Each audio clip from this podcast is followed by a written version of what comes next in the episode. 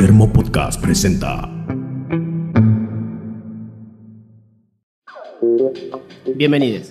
Esto es Lo que faltan son financistas, el podcast de cine nacional de Termo, en el cual, por un lado, hablamos sobre una joya de nuestro séptimo arte y por el otro, agarramos alguna película que la verdad que lo mejor que se puede hacer es no pensar. Nos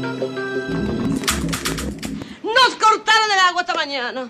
Menos mal que la charlatana de al lado me imiten todo. Yo hago puchero, ella hace puchero. Yo hago ravioles, ella hace ravioles. ¿Qué mira? Y nada. Ah, no sentiste nada, te hacías la boluda. Te metías la mano así en el culo y no sentías nada. Mira, Matilde, tu hija es una puta vaca. Mi nombre es Lautaro Villagra Lombardo El mío, Pablo Biancalana. Yo soy Yana Yesa. y como habrán escuchado vamos a empezar esta segunda temporada de Lo que faltan son financistas, eh, bien ciclotímicamente, porque vamos a escuchar, creo, vamos a hablar de por lo menos lo que yo considero la mejor comedia de la historia argentina y bueno, su contraparte. En comedia podemos estar de acuerdo. Si yo pensé que ibas a decir película, Película, sí. No, no, te, te iba a, a discutir, pero en comedia sí, puede, puede ser, puede ser.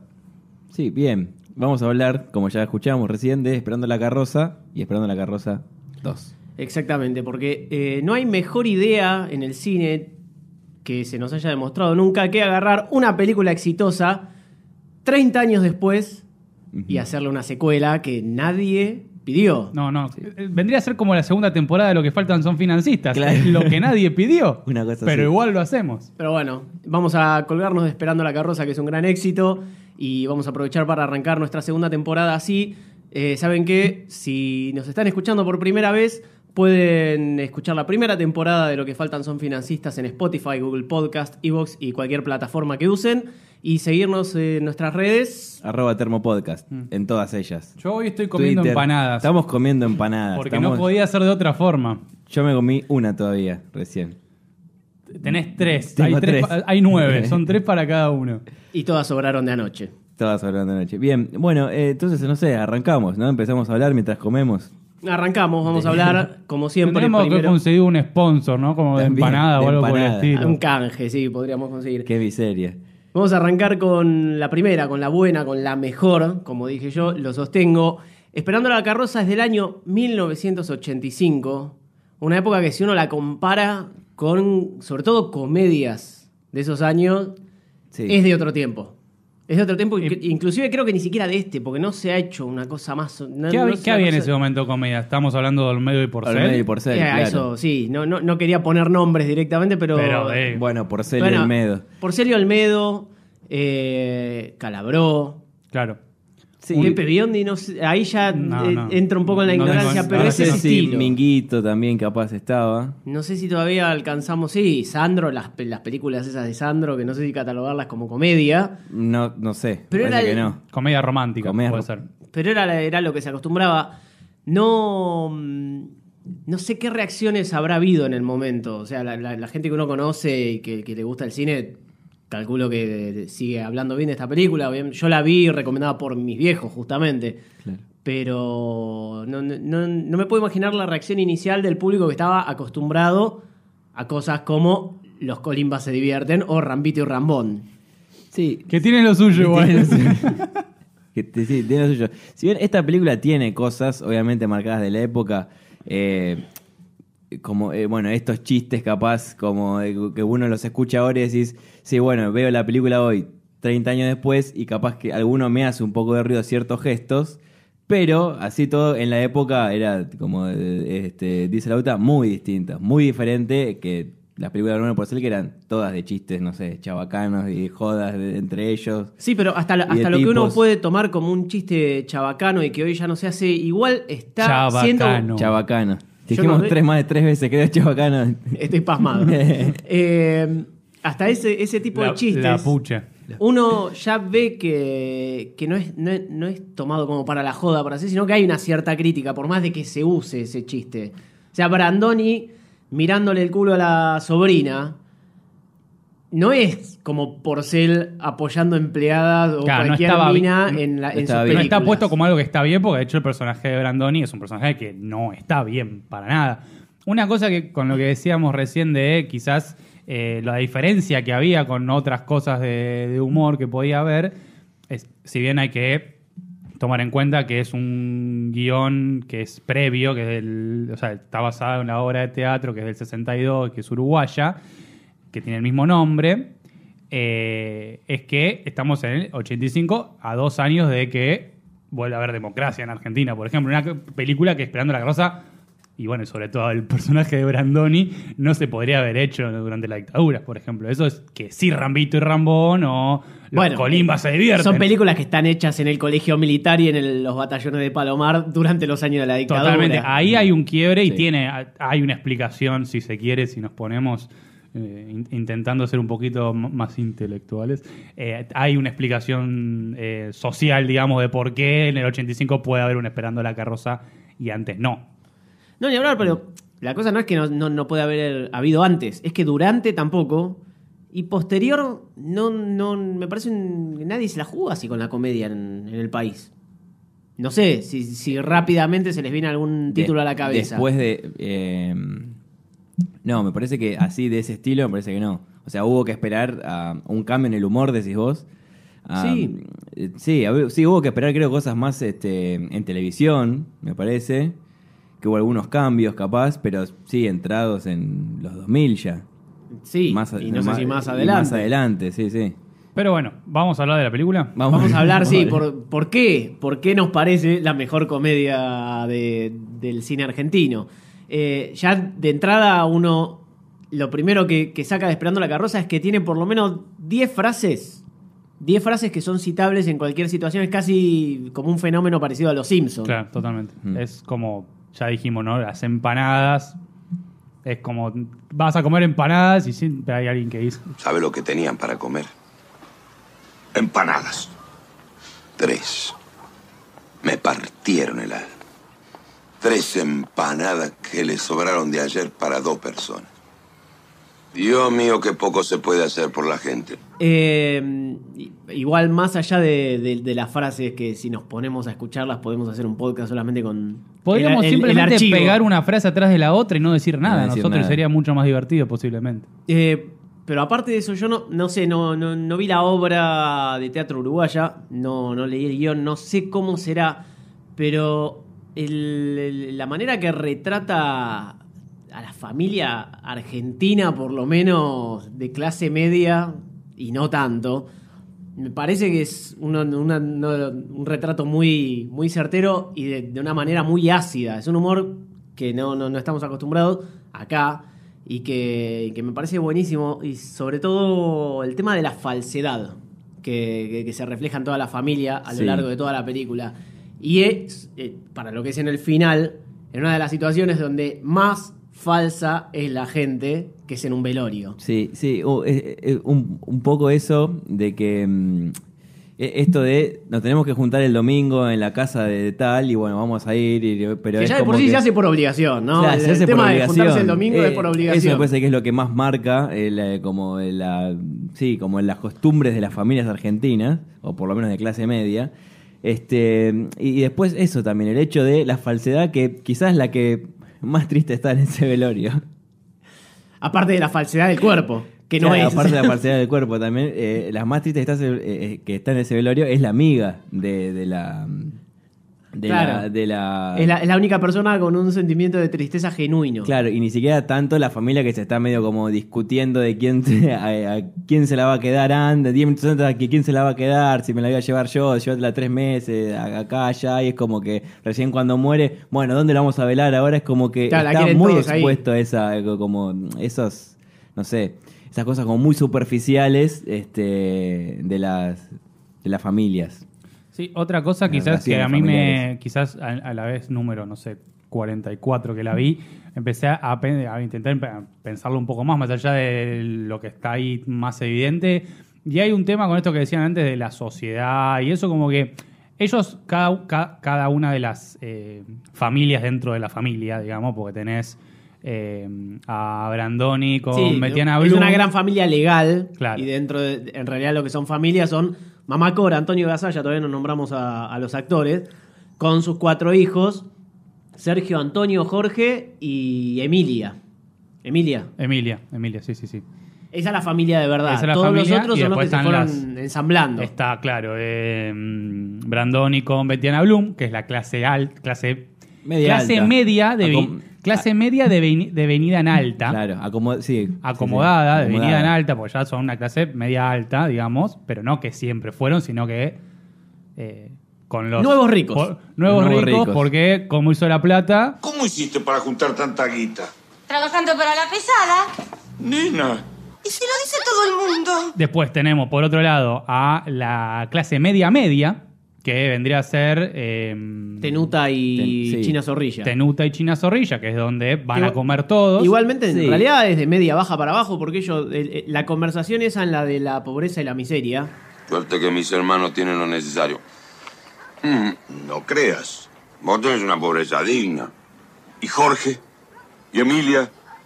Ellos sí saben lo que es la miseria. Sí, cerca de miseria. Pero es una miseria digna. Eh, Tenuta lo deja claro, ellos son pobres, es una media baja y, y, El y el tema- hermano mayor, no, perdón, no sé si es el mayor Brandoni, digo, el, el de mayor éxito, se niega a aceptar que sus hermanos le faltan cosas porque estaría obligado o se sentiría obligado a hacerlo. Entonces, dice, no, pero ustedes tienen lo que necesitan. Claro, Sí. pero es, yo digo media media, ¿por qué? Porque la. Bueno, sí, quizás es media baja. Y después ya tenés a. mm, No me voy a acordar el nombre. La baja, que es la Sí, Julio, Jorge. Jorge, de, Jorge Julio de Gracia, Sí. con su mujer, que son los que tienen que hacerse cargo encima de mamá de Cora. Mamá Cora, claro, porque claro, a la, a la parte más baja le toca lo peor encima. Claro. Y después tener la baja, perdón. Ah, perdón, porque estabas comiendo otra empanada, tu comiendo- segunda tu segunda empanada, te la estoy contando. Y, eh, y después tenés ya la indigencia directamente, que es lo que no le alcanza para comer, que son... Emilia y Cacho. Emilia y ¡Cacho! Y es esa, porque además la, mm, la forma de actuar de eh, China Zorrilla, de, in- de so- yo soy clase media, pero como que me hago que estoy más cerca de Betiana Bloom que de, que de la otra, que no me acuerdo, de Jazmín, Susana. que, de que Susana. Mm. Entonces, esa forma de actuar, yo creo que hay una representación ahí de un poco de la sociedad. Que es llamativo, igual, quizás en Uruguay pasa lo mismo Sí, que acá. es, es un poco que, como eso de querer representar, pero a la vez decir que no, que no tenemos nada. Claro, Eh, sí. eh, está un poco los aparentar algo, pero a la vez eh, ellos dicen todo el tiempo como que no, mirá cómo la estamos eh, peleando y cómo la estamos luchando, una cosa así. Es cuando conviene. Claro, es, es un poco de acomodarse eh, para la afuera siempre. Y eh, sí, me parece que este es muy representativo, muy representativo de la... Claro, porque es. Yo sí estoy como. Sí, yo me te- tengo, eh, a, a- a la de clase alta le vendo que yo soy más parecida a ella. Claro. Pero a la de clase baja le digo, no, yo a la vieja no la puedo tener porque no me da. Exacto. Bueno, la película arranca con el conflicto de, como decía un poco Ian antes, eh, y Pablo, de qué se hace con Mamá Cora, con el personaje que hace Antonio Gasalla. Está viviendo con no la familia que esté en peor condiciones, pero tampoco le sobra nada, inclusive le falta, y están llevando a toda una situación de hartazgo, que es lo que hace que Susana, el personaje de Mónica Villa, salga corriendo y vaya a la casa donde se juntan el domingo eh, y trae el problema consigo y el a debate la cual entre los hermanos. no estaban invitados. Claro, bueno, ella lo dice. Porque mi cuñado dijo, llévale este vermut a la tía. Yo no soy tía. Yo soy pobre. La familia, bueno, ella manifiesta que la familia es un, est- un estrato al que tiene que acceder con plata, justamente, porque si no, no te invitan. Claro, ellos invitan a, a, a la, a la familia que, que tiene el estatus más alto, digamos, a Betiana Bloom y a, Sí. y a Brandoni, no los invitan a estos a comer. Porque De vuelta, por además, un además un tema de la- conveniencia. Además de traen a la vieja, Sí, digamos, sí, y nadie, sí. nadie la quiere a la vieja. Claro. digamos. Aparte, la casa donde viven se, Tenuta y China Zorrilla era de ella, era la, la casa de, de Mamá De Cora Mamá y de su marido cuando vivía con sus hijos. Por eso mamá Cora dice, ¿Qué pasa si yo digo los muebles son míos? Las cacerolas son mías. ¿Qué pasa? eh? A ver, a ver, ¿qué pasa? cuando yo reclame van a ver, porque es de ella la cosa. Pasa que, nada, ya está vieja y senil y bueno, Y molesta. y se caga. Sí, y, y- te arruina el- la mayonesa y te hace flancito y bueno, nadie la quiere a la vieja. Igual, ellos no están invitados, pero cuando van después, como que van casi como invitados a la fuerza, este es como que la idea no es llevarla a Mamacora tampoco, a la, a la- a la reunión familiar, me parece. Es como que, bueno, ya está, No, bueno, vamos, justamente en quedémonos ese- a comer, pero... No, no se quedan a comer. Se van en el rapto ese de furia a quejarse y en ese intervalo se, se pierde. Mamacora se va. Se pierde. Y cuando porque ellos se van a la casa de vuelta. Y ahí se dan cuenta que falta.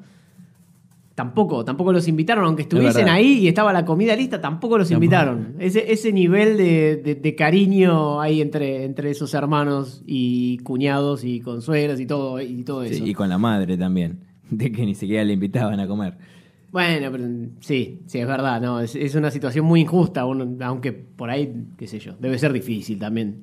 Y, pero vivían a cuatro cuadras, supuestamente, no estaban tan lejos tampoco como para invitarla. Ahí se empieza a desarrollar un poco el nudo de, digamos, los conflictos que hay entre estos tres hermanos con sus tres mujeres. eh, y empezamos a. Se empieza a ver en, la- en las actuaciones que son también muy destacables. O sea, el guion es bueno, pero las actuaciones lo enaltecen, digamos.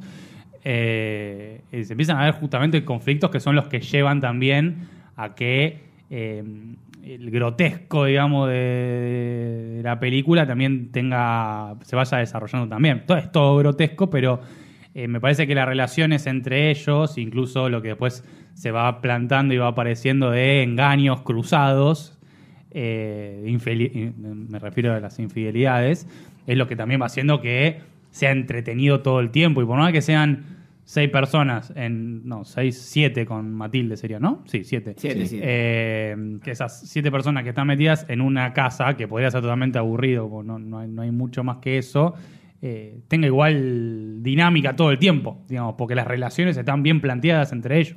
Bueno, sí, un, un- un pequeño incidente como lo es el, del flan y la mayonesa va desatando todos estos conflictos que vos decís. El, de cuidar a la madre, que se va desarrollando en la, la mala relación entre cuñados, cuñadas, maridos, maridas. Eh, y ya después, bueno, esto de, de infidelidades, como decías, empieza todo con nada y se va multiplicando en, en todos estos problemas. Pero esos problemas desaparecen o se olvidan en- a partir de la desaparición de Mamá Cora. Yo creo que diría que quedan, se entierran, se vuelven a enterrar. Quedan en un segundo plano, diría. Porque, aunque lo principal y lo que va lo que lleva a, la- a que la trama avance es que desapareció Mamá Cora, y eso Sí. es lo que hace que se movilice todo, Mm. esas tensiones están.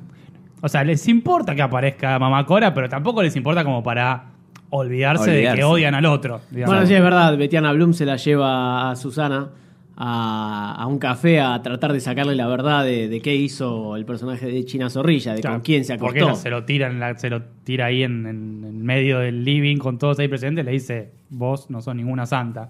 Bueno, y, y por eso, entonces, eh, siempre este, Mamá Cora es el hilo de, todo esta, de, de- de toda esta trama. Eh, de que primero es, ¿qué hacemos con la vieja? ¿Dónde la, dónde la vamos a, a llevar? ¿A qué casa va a ir? ¿Con qué hijo se va a quedar? O por lo menos ir un tiempo. Hasta que, bueno, todos estos problemas que decíamos pasan a estar en un segundo plano cuando Mamá. Cora desaparece, se Que pierde. en realidad, en realidad está en la casa de enfrente. Sí, que no sé a quién se le ocurre dejar a cuidar a un hijo con una persona que tiene Alzheimer. No, bueno. na- y- Ah, estás hablando de. eh, ya no, no me acuerdo el nombre de ese Sí, yo personaje. tampoco, la vecina de enfrente. La que vecina de Se enfrente. está por ir claramente A una amueblada A una una mueblada. eh, y deja a su hijo a cargo de mamá Car- Cora. Carlito, creo que se llama el hijo. Sí, Carlito. Oscarcito. sí. Oscarcito, ahí está, Oscarcito. Oscarcito, que le dice: No le puedo amamantar, dele una bananita pisada. No, sí, Oscarcito tenía como 20 años. Sí, sí, sí, ya Oscarcito era ya- el, ya- el- el pelotudo era. Bueno, mientras mamá Cora, mientras mamá Cora se queda cuidando a Oscarcito, eh, los dos de sus hijos arrancan con su búsqueda, que nos lleva, entre otras cosas, a conocer a Cacho, uno de sus sobrinos. Que, eh, Magistralmente interpretado por un grandinetti, un- con un- por un grandinetti que recién empezaba, Sí, un desconocido. un Grandinetti. desconocido grandinetti que tiene dos minutos de película como mucho. Pero es una de las partes más recordadas, de la- o sea, de una, Sí. de- de una parte más recordada de la película. No solo por Grandinetti, que es muy divertido el, el papel de Opa, como le dicen, eh, o pelotudo, eh, sino por toda esa escena con, con Brandoni en el auto, Brandoni y eh, Tenuta. Tenuta en, en el auto, donde dice Ahí lo tenés al pelotudo. eh, que Usted como hincha de River tiene algo para decir. Sí, Grandinetti es hincha también de River, del campeón de América.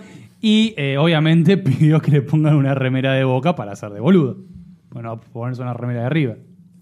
Eh, eso eso no, no le hace bien a la violencia en el fútbol. A mí me parece que la alimenta un montón. Pero bueno, No. si usted lo festeja, Jódanse. Sí, de- después le tiran piedras, se puede vincular con otra cosa también. Los Pero bueno, los los nenes nenes tiran piedra. Cuando le pincha la pelota y le tiran, Claro, le empiezan tiran a- a piedra. tirar- Bueno, no importa. ¿La viste a tu abuela? ¿Cuál? Mi madre. La madre de tu mamá. ¿Será posible no saber lo que es una abuela?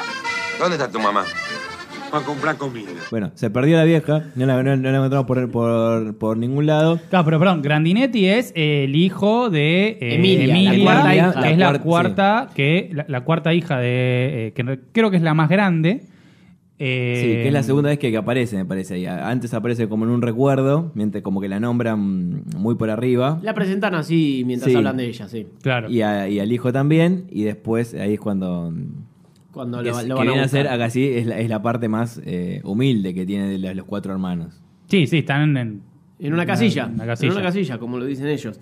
Eh, después también no me acuerdo a quiénes que van a preguntarle si habían visto a Mamá Cora. No se ve, está fuera de escena. Y cuando vuelve Brandoni se sienta y está en el auto. Ahí tenemos el, dia- el recordado diálogo de las tres empanadas mientras está comiendo una de las tres. Después vuelven a la casa, cuando vuelven a la casa, empiezan a llamar, porque mamá Cora no aparecía. Bueno, llaman a Felipe. a Felipe, o por lo menos Felipe es el que atiende el teléfono para preguntarle si mamá Cora estaba ahí. Eh, Es una, una, una llamada es el sobrino. Felipe, que es Enrique Pinti, es el sobrino de Mamá Cora. ¿Es el sobrino de mamá, de mamá Cora? Sí. No, sí es el hijo de la amiga. Pero bueno, es como, sí, ahora Va a entiendo. decir un sobrino- Es como un sobrino del corazón. cariño, sí. Claro, de, de cariño. Y bueno, que ahí empieza a apare- aparece este personaje que después nos, creo que nos deja unas, uno de los puntos altos. No, no sé si, no sé, para mí es el que más me hizo reír de la, de la película. No, es que lo que tiene esta película es esto, que tenés a tipos como Grandinetti, que después un un gran actor y, y- y exitoso. Eh, Pinti, que tampoco hace mucho más que aparecer en dos escenas. Tiene grandes actores en papeles muy chiquitos. Sí. Eh, sí, igual me y enormes sí. actores en los protagonismos. Me, los me refería al que más me hizo reír a- al, al personaje de la, de la madre. Ah, la amiga. De, de Pinti, claro, a la amiga. Que bueno. Que es un poco más adelante eso, es un Ah, poquito sí, más adelante. No, este, no lo Ok. vamos a spoilear ahora. Spoiler- Ah, bueno, sí, hablamos con spoiler, ¿no? Habría que haber Eh, sí, avisado. bueno. porque si alguien no vio esperando Pero la carroza, la verdad. 30, más de 30 años ya.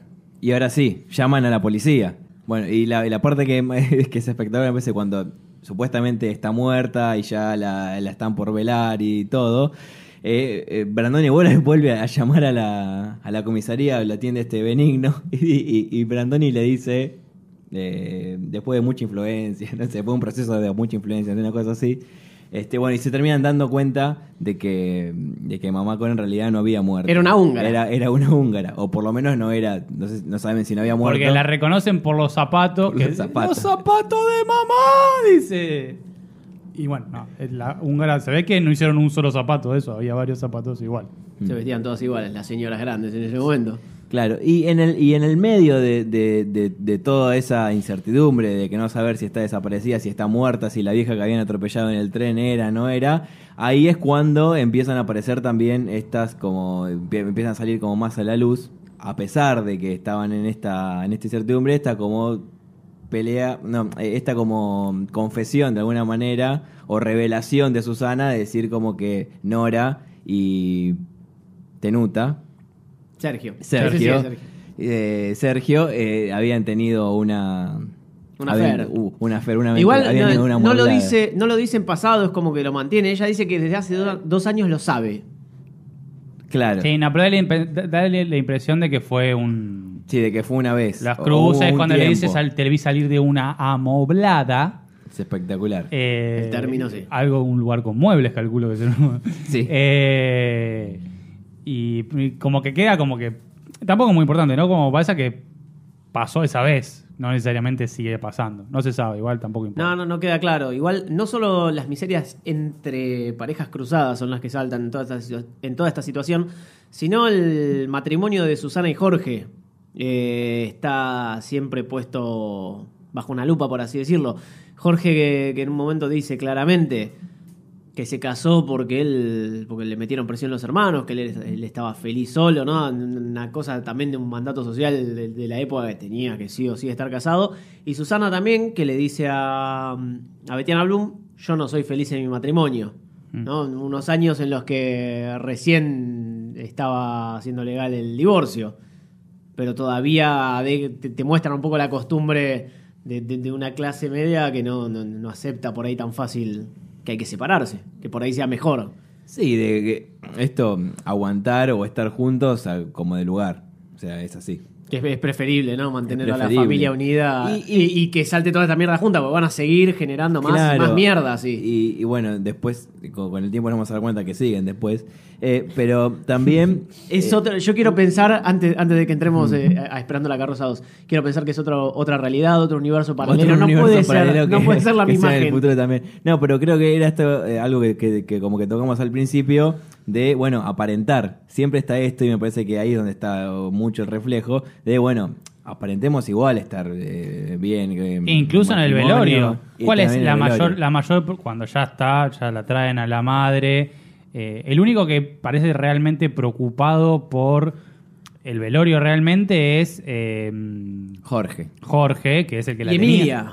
Y Emilia Y también. Emilia, también. Jorge y Emilia, que son los que la tenían, la- eh, los que tenían en la casa, No, verdaderamente. no, Emilia digo. La otra hermana. Emilia es la otra hermana, la, la mamá de Cacho. Jorge y Susana, que la tienen en la casa. Perdón, ahí está, se, porque se me mezclan los nombres. Jorge y Sus- Susana también está verdaderamente afligida y preocupada, y Emilia también. El resto, más o menos. Eh, pero sobre todo, ahí lo que me parece más genial de toda la parte del funeral es eh, China Zorrilla, que es como lo único que le importa es qué va a pensar la gente. O sea, eh, eh, el aparentar dentro del, del funeral, digamos, de que. eh, donde la. O sea, que, que, que se not, que esté bien hecho el funeral.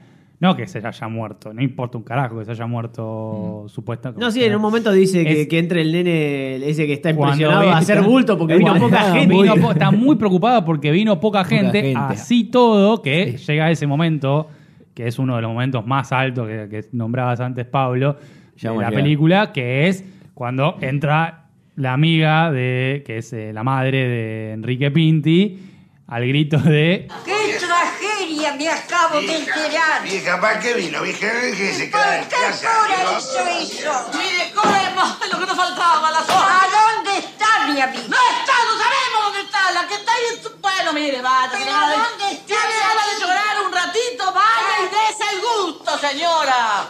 Toda, toda esa desesperación es. es- es- es No sabe muy cómo buena. hacerle. ya- además, ya no sabe cómo hacerle entender que es una húngara, pues.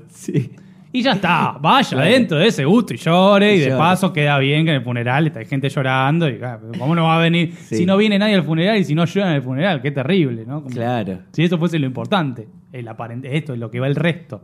Lo que Sí. Viene la maestra de la, de la, la doña Gertrude y la maestra de francés. Sí. Entonces, como que ya tiene Pourquoi? como otro. Pourquoi?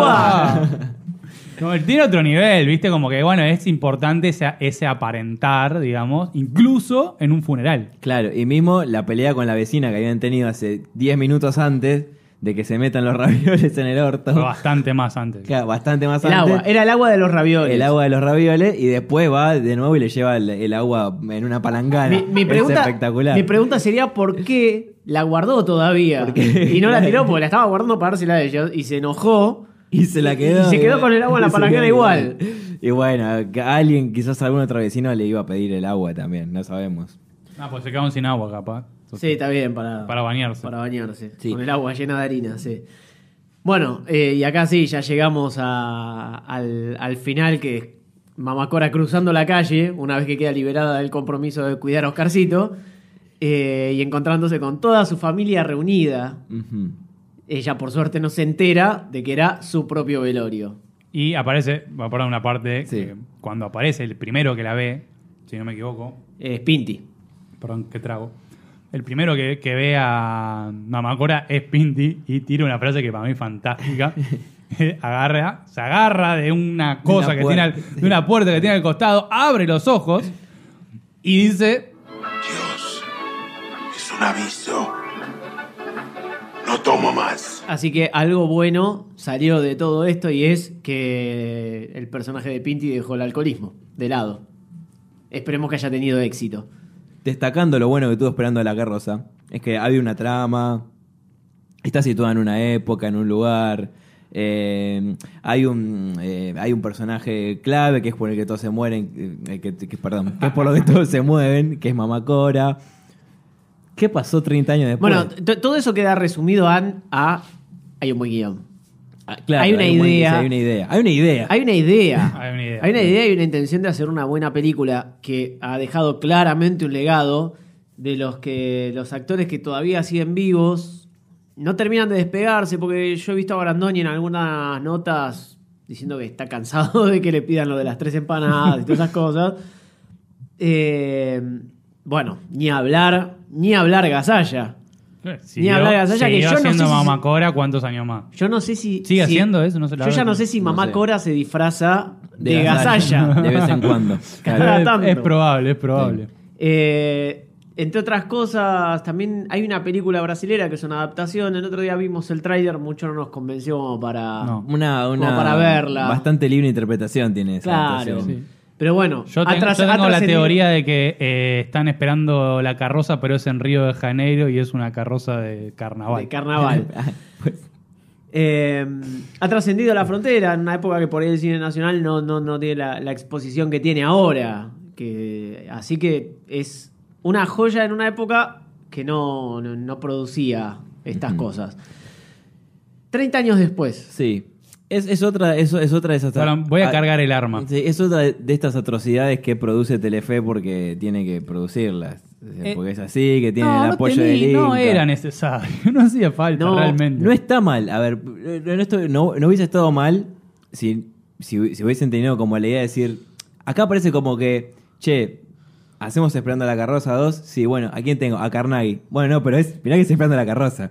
Bueno, el tema es Como, sí, Bueno, metámoslo en algún lugar. Yo creo que el, el proyecto de, de hacer Esperando la Carroza 2 me parece que venía desde hace un tiempo, se fue tanteando el terreno.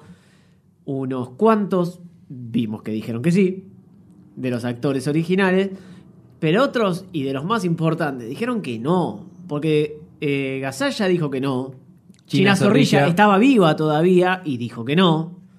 Sí. Un, eso algo te tiene que decir si estás con la idea. Julio de Gracia dijo que no. Bueno, Julio de Gracia. Perdón. Hace mucho tiempo. Julio de Gracia sí podemos interpretar que se la vio venir y en mayo del 89 se suicidó, porque fue de, de verdad, de Gracia no, no duró mucho más que cuatro años Cuatro después de la años- película. cuatro años después de la película. Bueno, todo esto tenía que ser una señal para la gente que estaba armando esta hora y media que vimos y que no- Son todos familia encima, son todos lo, mismo. Es algo así que como en un buen día, que está ahí 15 del Boca, que decís uno, ¿cómo son tantos? Bueno, acá también pasa lo mismo. Sí, sí, hay por lo menos eh, cuatro o cinco parejas de familiares, De familiares. trabajando en Esperando la Carroza 2. Esperando la Carroza 2 pierde sentido ya desde el título. Sí. ¿Por qué? Porque No, eh, obviamente Esperando la Carroza, estamos hablando de la carroza fúnebre en la 1, que hace alusión a la muerte o no de Mamá Cora. En Esperando la Carroza 2 no está Mamá Cora y no hay nadie que esté cerca de morirse ni siquiera. peor es que no, está no es esperando que- una ambulancia en un momento, pero sí, nada pero, más. pe- pero, perdón. Y a la policía. Además, pero- eh, no solo que no está no la físicamente, no apa- o sea, yo creo que Gasalla no le vendió los derechos del nombre de Mamá Cora. Porque viste como el Winning Eleven cuando no le vendían el nombre de un jugador y te ponían otro. Bueno, Ga- Gabriel Batelota. ¿viste? Para, porque Batistuta no quería. Bueno, él parece lo mismo, porque ni la, no hacen ni referencia, nada, no existe. Y es el personaje más importante de la película anterior. Sí, sí, sí, sí, sí. Es Sí, el decíamos justamente central. que es- es la trama que lleva, que lleva el hilo, que lo vamos viendo. Bueno, acá Es la trama que lleva el Sí, hilo. Es excelente. Tenemos un problema con el. Es el personaje el- que hace que la claro. trama se mueva, quiso decir eso. Eso. Que avance. eh, eh, este capítulo lo voy a editar yo. es el personaje que, que mueve la trama y en esta película directamente no está. No lo nombran, no se hace alusión. No hay un cuadro en la casa del hijo, ni siquiera una foto de no la dice- madre. no dicen en ningún momento, tipo, claro, un, un cuadro, o sea, o sea, "Ay, si mamá te viera, o algo así. Algo así. Nada, nada. Es más, en la 1 hay un cuadro del marido, Del marido, que claro. es Brandoni, Es con- Brandoni. con una foto en blanco y negro. Acá ni siquiera eso, acá no no hay nada. Porque podrían, de- además, uno intuye que se murió, ya a esta altura. Sí. Pero No que- sé. Que igual no sé porque tampoco están. Ahora vamos a hablar del tema del- de los problemas temporales que tiene la película, ¿no? Pero. Sí, dura que una hora y media. yo- Para empezar, ese es el primer problema temporal que tiene. Yo intuyo que está muerta, pero porque no la nombran ni hacen ninguna referencia No, ni nada, nada. ni dicen por qué no vino Mamá Cora, nada. Pero eh, tampoco lo dicen. No es, eh, eh, tampoco que tienen que empezar la, la- la- la película diciendo en el año tal Mamá Cora murió y por eso. No, No. pero en algún momento que alguien diga, no, desde que murió mamá yo estoy, o de que mu-". Nada. Sí. Cero. No, acá eh, no hay eh, no hay algo que eso primero que no haga que la película avance o sea no, no, no hay un, un objetivo claro que vos decís eh, o, o- o una discusión planteada desde el principio Bueno, no, No sí, está- no- no nos pasó claro. viéndolo, nos No pasó está viéndolo, claro, no está, claro. iban No está 25 claro. minutos y no pasó nada. Lo que quería decir cuatro veces arriba de ustedes es que no está claro el conflicto. En la primera vos tenés un conflicto claro, que es esto. ¿Quién se queda con Mamá Cora? ¿Qué pasó con Mamá Cora? ¿Está viva? ¿Está muerta? Ese es el conflicto. Y eso es lo que hace. Acá no hay conflicto claro. Hay dos o tres esbozos de, un de, de- de trama. Pero que o de- empiezan y terminan. Pero y no que es muy- terminan, no, no hilan toda la película. No. Sí, o lo dejan ahí pasar y lo dicen un poco al principio y tiene repercusión al final nada más, pero muy pobremente. Rápidamente, porque, a ver, esperando la carroza podíamos obviar un poco hablar de la trama, más allá de que, de, de que la, la dijimos.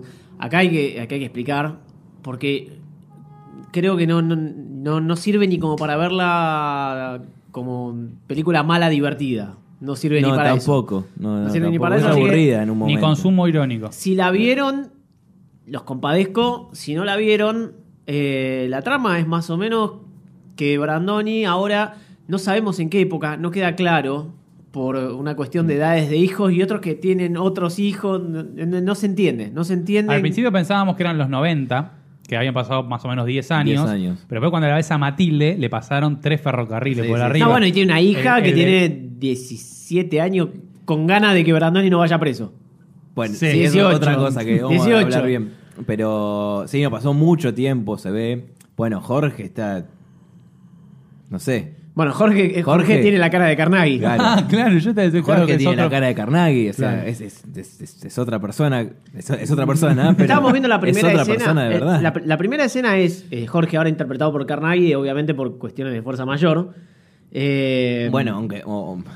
Igual, perdón, otra mala decisión. Claro. Porque la primera escena pones. Yo lo dije, no, o sea, la primera escena pones justo el que te falta. Claro. La- Poné a otro en la primera escena, al- a los que están. pero, por ejemplo, China Zorrilla, Elvira, que tiene la excusa de que no vino porque tenía jaqueca.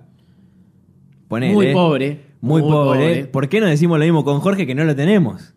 En vez de Ya poner a Carnaghi. Para mí le faltaban muchos personajes, si no. Ya era demasiado. No, es que por ahí si Bueno, China que Zorrilla. uno hubiese muerto. sí. No, es que si China Zorrilla estaba muerta, la reemplazaban seguramente. Porque se cagaban, evidentemente se cagaron en todo. Sí. Pero como estaba viva, no podían hacérselo. Julio de Gracia estaba muerto y le pusieron, Y a, pusieron Carnaghi. a Carnaghi. Que además, eh, Carnaghi, yo hasta hace unos años lo, lo consideraba un buen actor, no sé por qué. Ya es la tercera vez que lo tocamos nosotros, me No, pero parece, estoy ¿no? viendo todo. Todo lo que hizo Carnaghi, digo, era buen actor Carnaghi. Eh, Sigue vivo, creo, ¿eh? Eh, sí, está bien, lo digo era porque no estoy viendo Ah. nada, no, no quiero ver nada más de Ah. Carnaghi. Porque me estoy, No, me estoy creo, quemando o sea, con todo. No siempre hace cosas buenas. pero- o sea, igual en esta película Prefiero- en particular, yo que la mayoría, o sea, Brandon es un buen actor, Betiana Bloom es, es buena actriz, o sea, no es que son malos actores, pero están todos mal, pero porque la película es el problema, no Claro. ellos. No, no sé, cuando el guion no hace mamarrachos, cuando el guion no hace mamarrachos, Cuando- que son pocos momentos, eh, lo decíamos mientras lo veíamos, Tenuta y Brandoni los sentís los mismos personajes que en la primera. Cuando el guion no hace que Ah, por obligación se vayan a, la mierda. A, a Betiana Bloom también. A Betiana Bloom también. Por ahí sí. un poco más exagerado de Sí, Betiana Bloom. eh, bueno, eh, yo lo- el- es muy drástico también el cambio de Susana, si bien lo manifiestan de que empezó. Bueno, eso, a eso iba a ir con la primera escena, sí. la misma que Ian se queja de que lo primero que nos ponen es el tipo que falta. La primera escena ya tenés a dos, a dos personajes de la primera película completamente fuera de personaje. Susana ahora, tranquila, con sus clases de Reiki y de yoga, después de ser eh, una persona totalmente nerviosa, con razón, en realidad, en la primera. Y Carnaghi, que sí no te dan un motivo. Vos lo ves a Julio de Gracia en la primera y es un tipo que está deprimido y mal y que la está pasando muy mal, pero no tiene el histrionismo que sí tiene Carnaghi acá. Te tenés que controlar un poco. Me estoy controlando lo que estoy haciendo. Control mental, digo. No. Reiki. Pensar en cosas lindas, Jorge. Pensar En el cielo, el mar, los pájaros, el viento. Susana, me estoy cagando. Por favor, apurate. No es el mismo personaje. Y con Susana por lo menos te dan un porqué. Acá no hay. Claro. No, ni siquiera Carnaghi pareciera que no hubiese visto. Porque es otro actor. Ellos dos No, bueno, sí. pero han habido reemplazos en otras películas que vos decís, el tipo estudió lo que hizo el otro Batman. y lo reemplazó bien. Batman. Eh, Batman. Batman. Y tuvo, tuvo mucho, Sí, muchas- pero No, son- bueno, no, no, está bien, pero Son, son otras, son otras películas. recomienzos de la película, Sí, sí, sí. No, no, no es lo mismo. no es lo mismo. Acá te- tenía que hacer una continuación, tenía que hacer un papel que ya estaba planteado de una manera y no lo hace. Y obviamente al director, que de vuelta, vamos a rescatar a Alejandro Doria, que tampoco se quiso prestar a esto, porque no son solamente algunos actores. Doria no se quiso prestar a esta Que es el, el guionista de la primera. que es el guionista de la primera. Sí, en esta está Jacobo Langsner, que es el autor de la obra de teatro original y hace el guio- hizo el guion de la adaptación junto con Doria. Acá está como guionista principal, no vimos a otro, no sabemos si tenemos a alguien más para culpar, pero claramente le faltaba plata. No sé, no, no- hay una explicación, porque no se condice un guion, porque no es, sola- no, no es que la primera sea solo de Doria, porque es una obra de teatro de él. Sí, igual. No se condice un producto con el otro. Es una persona que nació el 23 de junio de 1927, según Wikipedia. Si todavía está vivo, tiene 92 años. Bueno, ya tenía sus. ¿Cuánto? Esta película. 10 años, tien- tenía 82. Claro, Ponele que la habrá escrito un año antes, 81. Un año Sí, siendo eh. generoso porque está escrita como en 15 minutos. Es una, eh, ella para ya para jubilarse, dejar de Eh, escribir un- un- sí, un- sí, sí, sí, sí. No, no. Sí, sí, es, es una equivocación por ahí por necesidad, pero no, no está ni cerca de lo que Pero consiguió con la primera. Se prestaron. eh, si bien estamos. este, se- Diciendo China Zorrilla, deben Chi- ser la China- única que dijo que China no. Zorrilla dijo que no, y Gasalla también. Ah, bueno, Gasalla, claro. Bueno, no sé si le dijeron a Gasalla igual, porque. Sí, lo, lo, lo fueron a buscar, obviamente, porque si lo tenían. eh, Se puede se dejaban puede bien claro de que por ahí la película. 4 o 5 años después y, y se justificaba que todavía estuviese vivo Macora. Claramente fueron a ver quién estaba dispuesto y una vez que lo estuvieron empezaron a escribir. Es, es- es claramente una película que es un negocio. Que es un negocio que, eh, lo decíamos antes de empezar a grabar, a nadie le jode que haya una Bañero 7. Claro. Porque eh, la 1 es una cagada. Bueno, hay Eh, gente que por ahí le gusta. bueno, ahí, acá. Pero No, no, no, no es esperando la carroza. No, es esperando no. la carroza. No, no se podía hacer esto con esperando Hay la carroza. cosas con las que no se jode, podríamos decir, ¿no? Ya está, o sea, no, nada, esperando la Claro. carroza. O si hubiese sido, no sé, en 1990, que sí, bueno, está fresca, la serie, te puede salir mal una secuela, pero 30 años después es totalmente innecesario. Hmm. Me voy, estoy indignado con estos hijos de mil, yuta. Chao.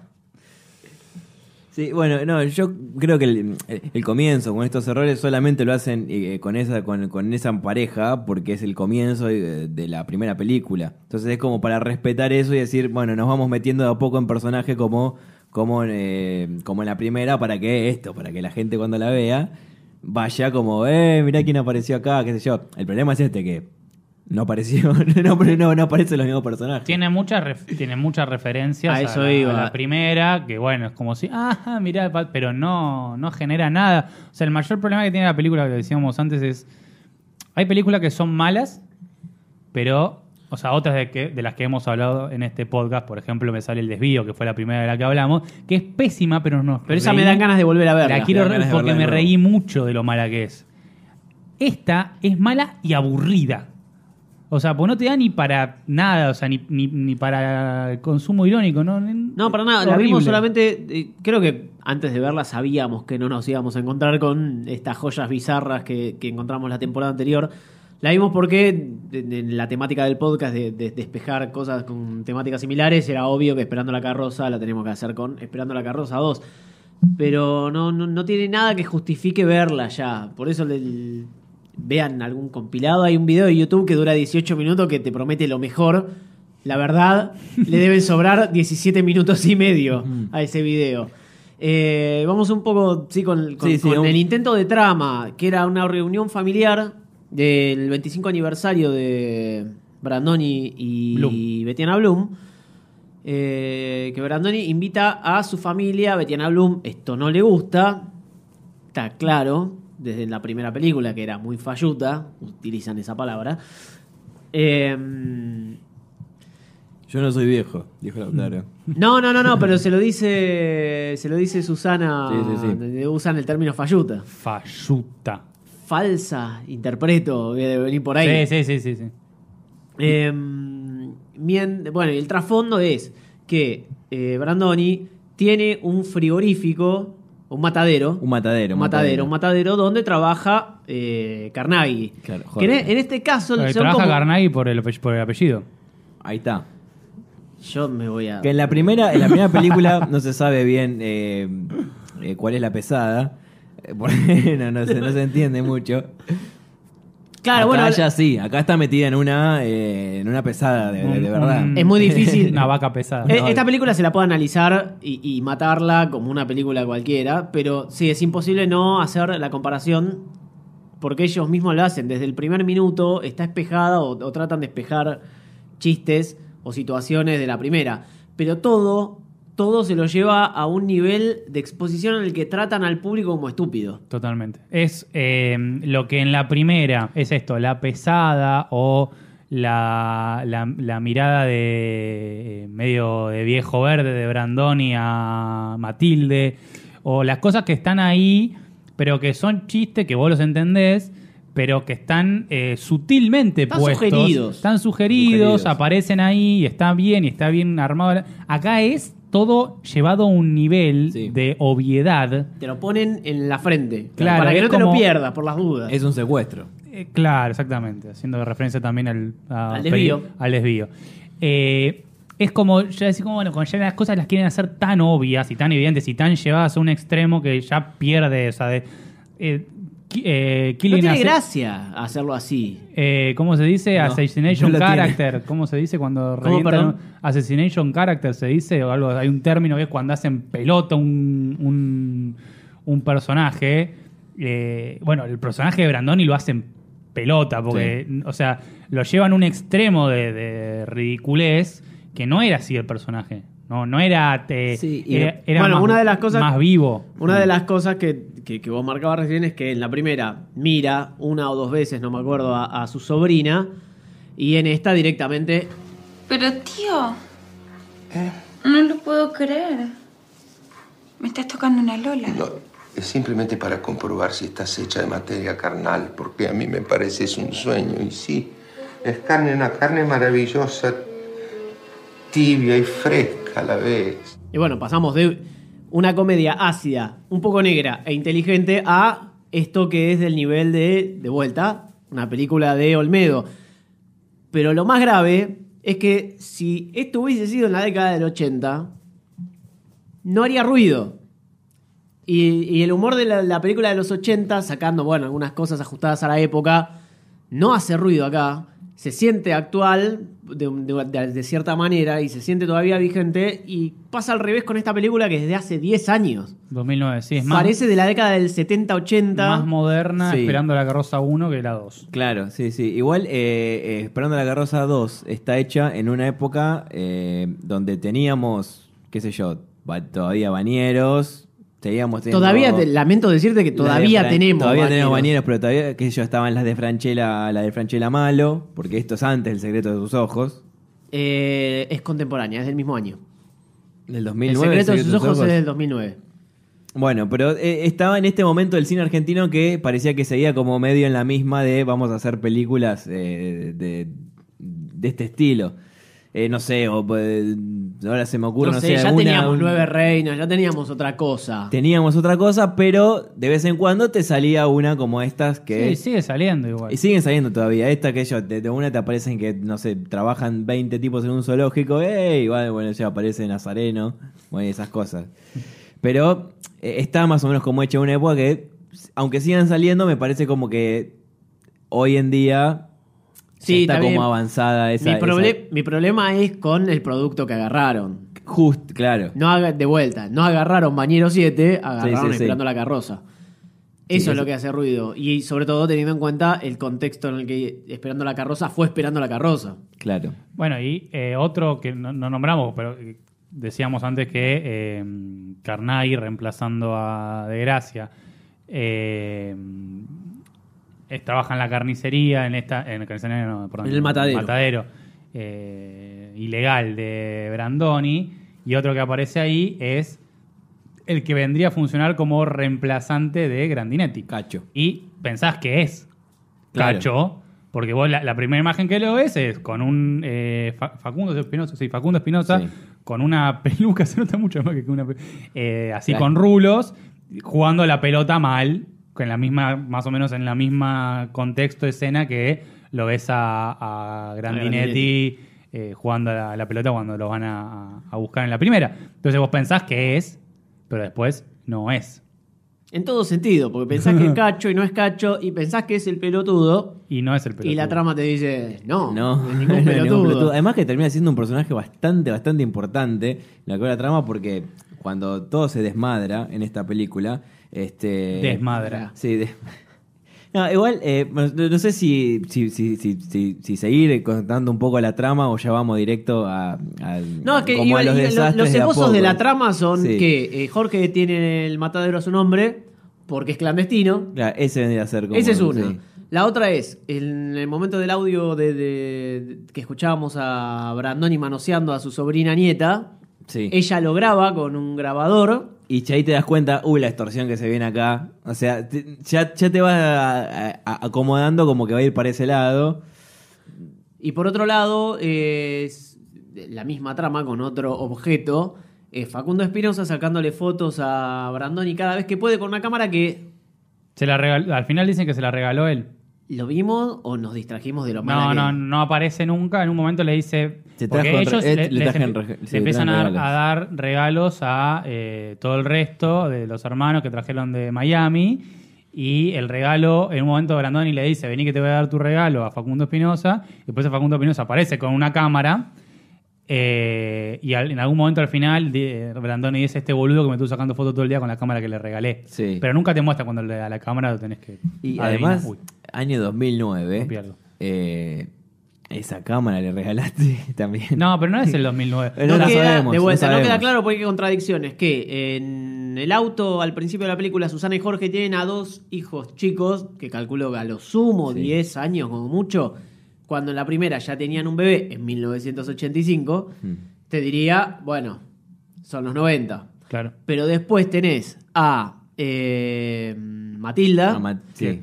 Muy avejentada en comparación con la primera, y Incluso- con una hija de 18 años. Entonces no, cierra. No, no solo muy avejentada, no solo porque hoy pasaron 30 años, sino porque además el maquillaje se nota que está puesto en avejentarla. La hicieron, Claro.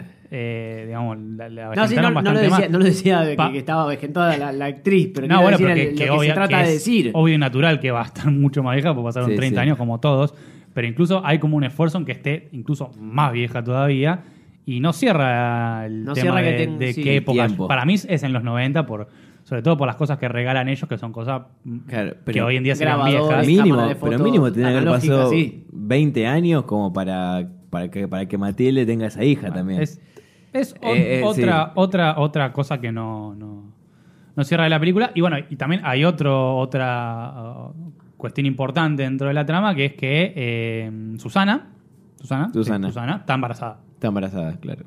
Y llega con el bombo ahí y va a terminar teniendo el, el Bepi, la Bendy, ahí en, en, en la casa de Bloom. No, empiezan a pasar cosas muy extrañas ya con el tema este de la carne. eh, bueno, la policía viene a buscar a, a, a Carnaghi porque se descubrió lo del matadero clandestino, que aparentemente lo sabían todos en la familia, medio como que sí, le das un billete, después las otras, le dice Brandoni. Eh, y después, eh, en, un momento se empieza a prender fuego, no sé. Sí, bueno, te de- eh, hay, hay una especie de, de- de presentación de posible problema cuando al principio que tiene está mostrando que todo el jardín que tiene es de plástico. Claro. Y después ponen prender una parrilla al lado, ¿no? Sí, no, no Sí, sé. y lo a cocinar a Tenuta. No hay un chiste que me haya causado gracia. El, El lo- de lo, lo- el de lo ilegal, me parece. Pero el matadero es legal. No.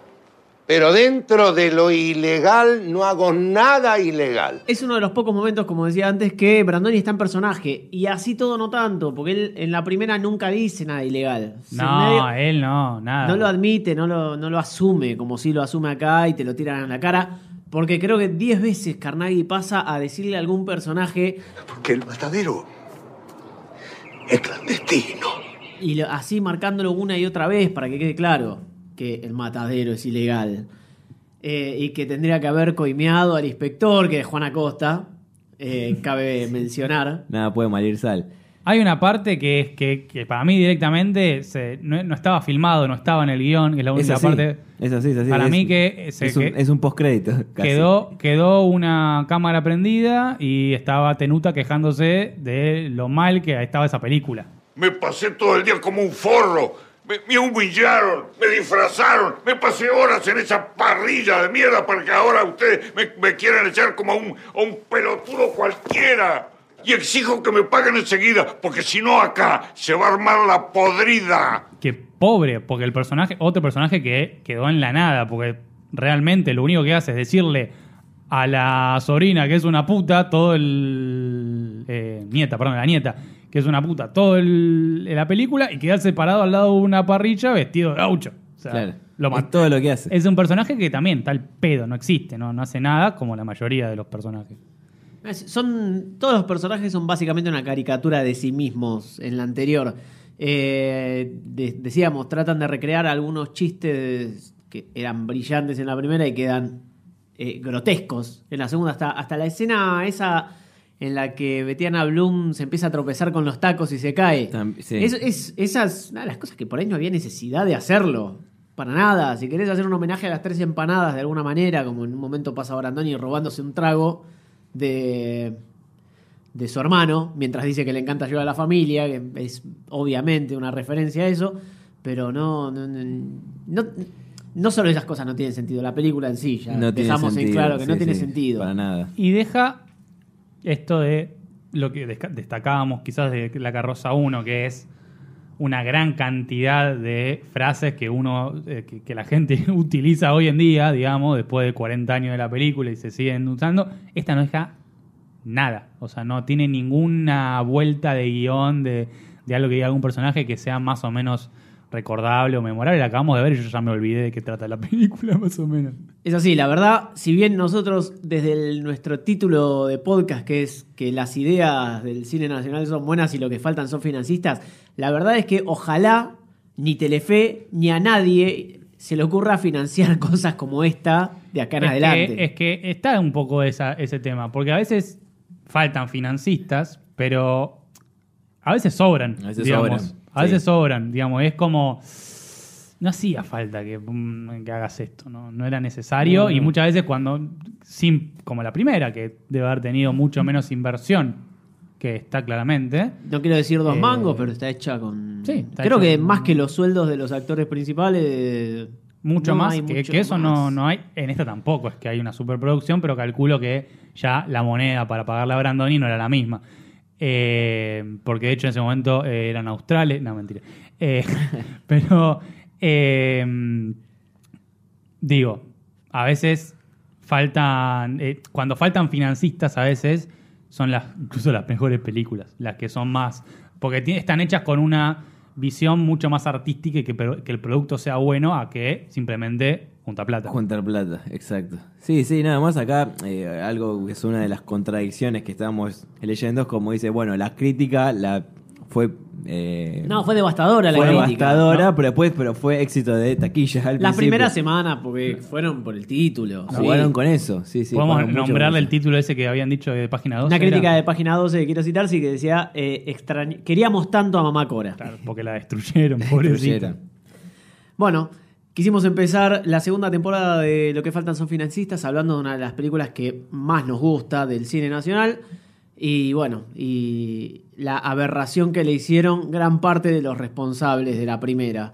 Eh, creo que nunca espero que pase esto con, por ejemplo, un Nueve Reinas 2, La venganza de Darín. Bielinski está Con Alan Paul, con, Alan Paul. Más difícil. con Gastón Paul, Alan Paul. No, pero a ver, acá el director no tuvo nada que ver, eh, vino otro, así que tranquilamente se puede hacer. No, nadie, no creo que nadie, na- ¿Cómo se, llama el, está di- de- salvo. ¿Cómo se llamaba el director? Eh, Alejandro Doria. no. no, ah, el de la 2 es eh, con Gabriel dron, Condrón. Que tenemos la teoría de que... La filmó con un dron, claramente. con un dron. Escucha y suscríbete a este y otros podcasts de Termo en Spotify, iTunes, Google Podcast o en donde te pinte. Seguimos en arroba termopodcast.